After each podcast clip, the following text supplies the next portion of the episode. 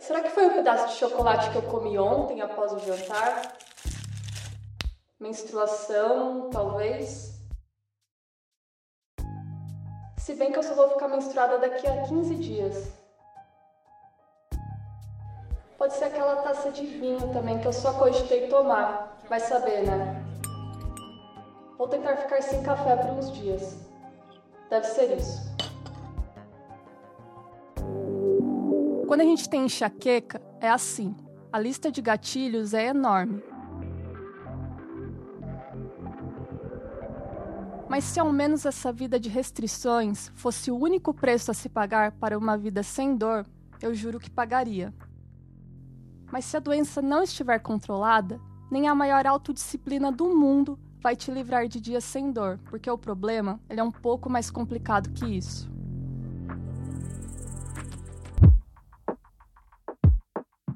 Sou a Juliana Conte, repórter do portal Drauzio Varela há quase 10 anos e criadora do podcast Por que Dói. Eu resolvi gravar esse especial de quatro episódios sobre enxaqueca para trazer atualizações sobre a doença que afeta mais de 30 milhões de brasileiros e também porque é um dos episódios mais ouvidos do programa.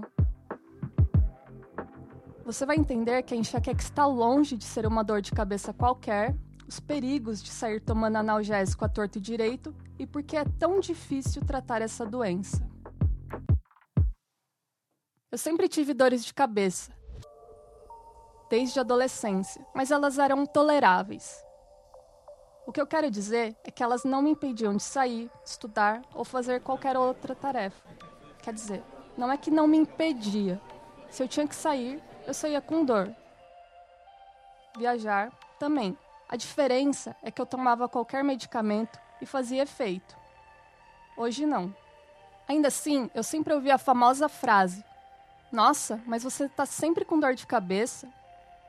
Bom, não é algo que eu realmente escolheria ter, mas a doença caiu num estigma de frescura porque é uma dor invisível. Ou você nunca ouviu a expressão garota enxaqueca? Garota enxaqueca, garota enxaqueca. Eu encontrei na internet um artigo de uma socióloga norte-americana que estuda o impacto da enxaqueca na sociedade e ela diz o seguinte: até o fim do século XX, a enxaqueca se tornou quase um sinônimo da dona de casa neurótica. Na verdade, alguns dicionários chegam a listar enxaqueca como sinônimo de cônjuge, ou seja, mulher problemática. Mas tirando um pouco essa questão machista, eu prefiro dizer que a dor é problemática. No meu caso, ela começou a ficar insuportável há uns sete anos, período que eu me mudei de Mogi das Cruzes para São Paulo. Nessa época, eu comecei minha peregrinação por vários neurologistas, que foram aumentando cada vez mais meu arsenal de analgésicos, mas sem tratar a causa do problema. Toma isso, toma aquilo, tenta desestressar, já experimentou meditar? Pilates? Sua profissão também, né, meu?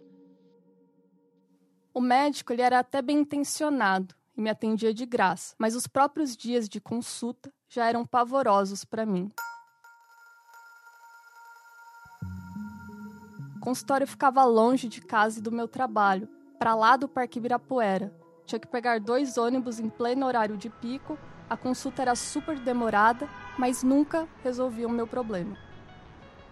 Eu só voltava para casa com uma lista enorme de medicamentos, com a cabeça pegando fogo e só querendo ficar em silêncio. E olha que engraçado, até 2020 não existiam drogas específicas para enxaqueca.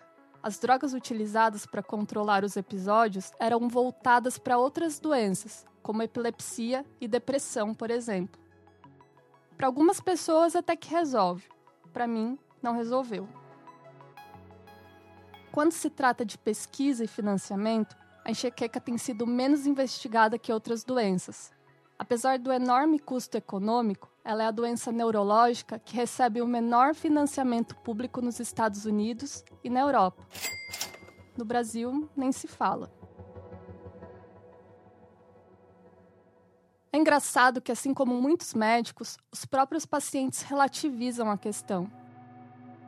É diferente quando você tem um diabetes, que você sabe a causa e sabe qual remédio tomar para o seu açúcar não aumentar.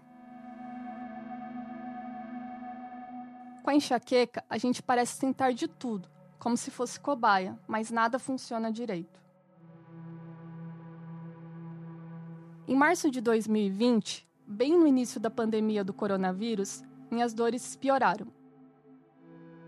Eu tinha o costume de marcar no calendário os dias com dores e notei que estava tendo dores diárias desde o carnaval.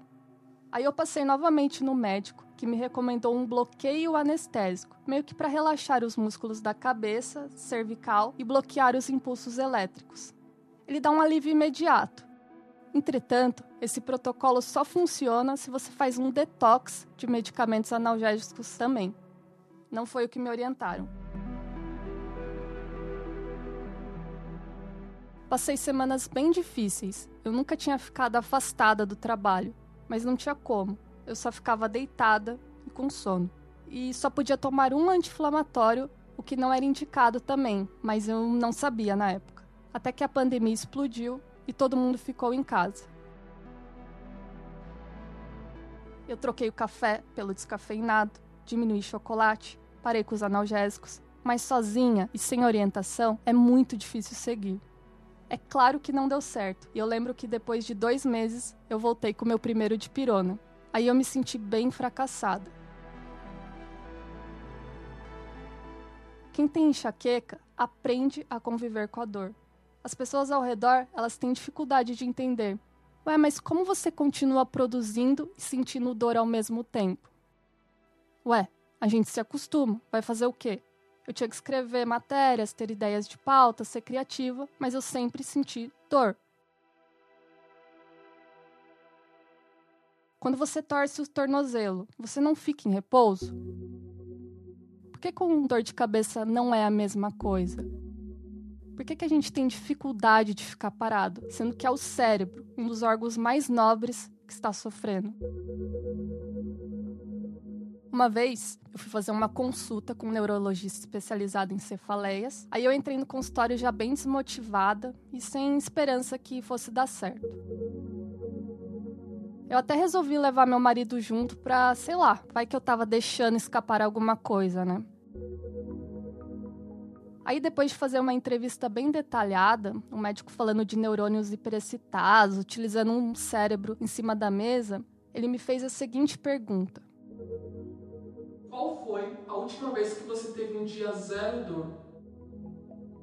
Ele me apontava uma espécie de régua que ia de 1 a 10. Aí eu fiquei bem reflexiva, porque segundo a explicação dele, um dia com zero dor é aquele que a gente até esquece que tem cabeça. Você não fica pensando que vai ter dor no joelho toda hora, a menos que você tenha algum problema ali. Com a cabeça, deveria ser a mesma coisa. Então eu simplesmente respondi que eu não me lembrava, porque não tem um dia sequer que eu não pense: hum, será que eu não vou ter dor por causa desse café aqui? Ou essa pressãozinha do lado esquerdo da têmpora que surgiu do nada? Tá com cheirinho de crise. Numa escala de dor, uma crise de enxaqueca se torna insuportável a partir do número 6 e 7 você precisa se deitar por pelo menos duas horas, e isso a torna incapacitante. No mês, isso me acontece aí umas duas a três vezes. É bastante. A última vez foi quando eu contraí Covid, que era uma quinta-feira ensolarada, quinto dia de infecção. O lado direito da minha cabeça parecia que ia explodir. Eu tomei dipirona, naratriptanos e fiquei tão desesperada que mandei até mensagem para o meu neurologista. Nesses casos de SOS, eles receitam os remédios que te dão sono, para que a dor passe. É um dia perdido e você se sente praticamente sozinho. A enxaqueca é uma doença do cérebro, multifatorial e de origem química. Basicamente, há um desequilíbrio químico que afeta os neurotransmissores. Há mais de 100 tipos de dores de cabeças existentes, segundo a Sociedade Brasileira de Cefaleia,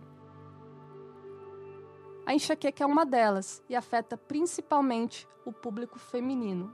Só que muita gente usa o termo enxaqueca para se referir a uma dor de cabeça mais forte que o normal. Mas há critérios específicos para classificar uma dor de cabeça como enxaqueca. Eu convidei um especialista para dar esse parâmetro melhor para a gente.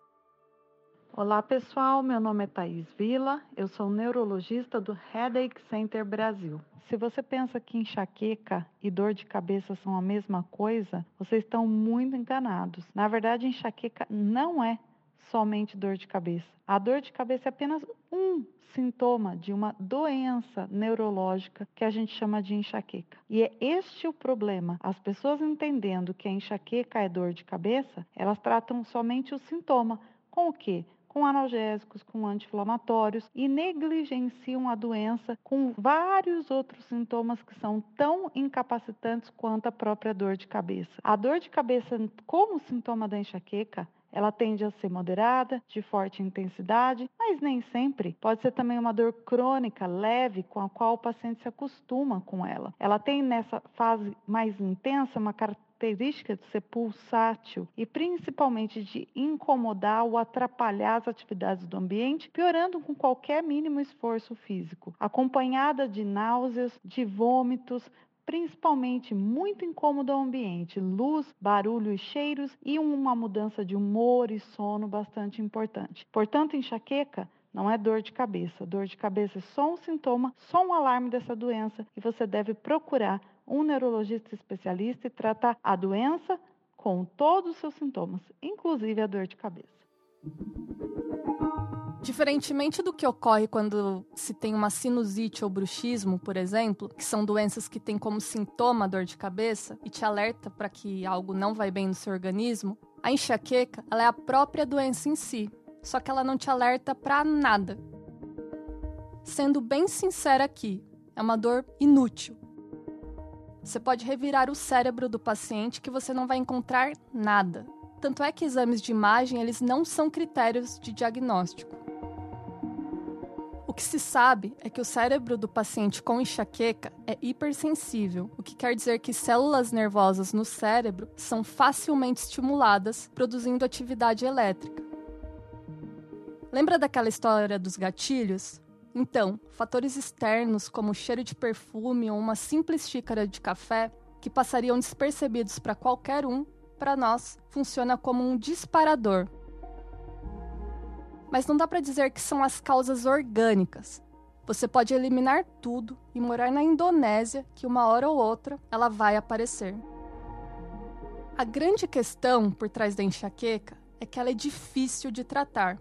Ela não tem cura mas pode ser controlada. E controlada quer dizer que você vai continuar tendo dores, só que menos incapacitantes. O paciente ele se acostuma a conviver com isso, ou então ele usa e abusa dos analgésicos. Meu caso. E aí que mora o maior dos problemas. No próximo episódio, eu vou contar minha tentativa de fazer um detox de analgésicos sob orientação médica, já que eles não estavam mais fazendo efeito, para então começar um tratamento preventivo das dores. Obrigada, pessoal, e até a próxima!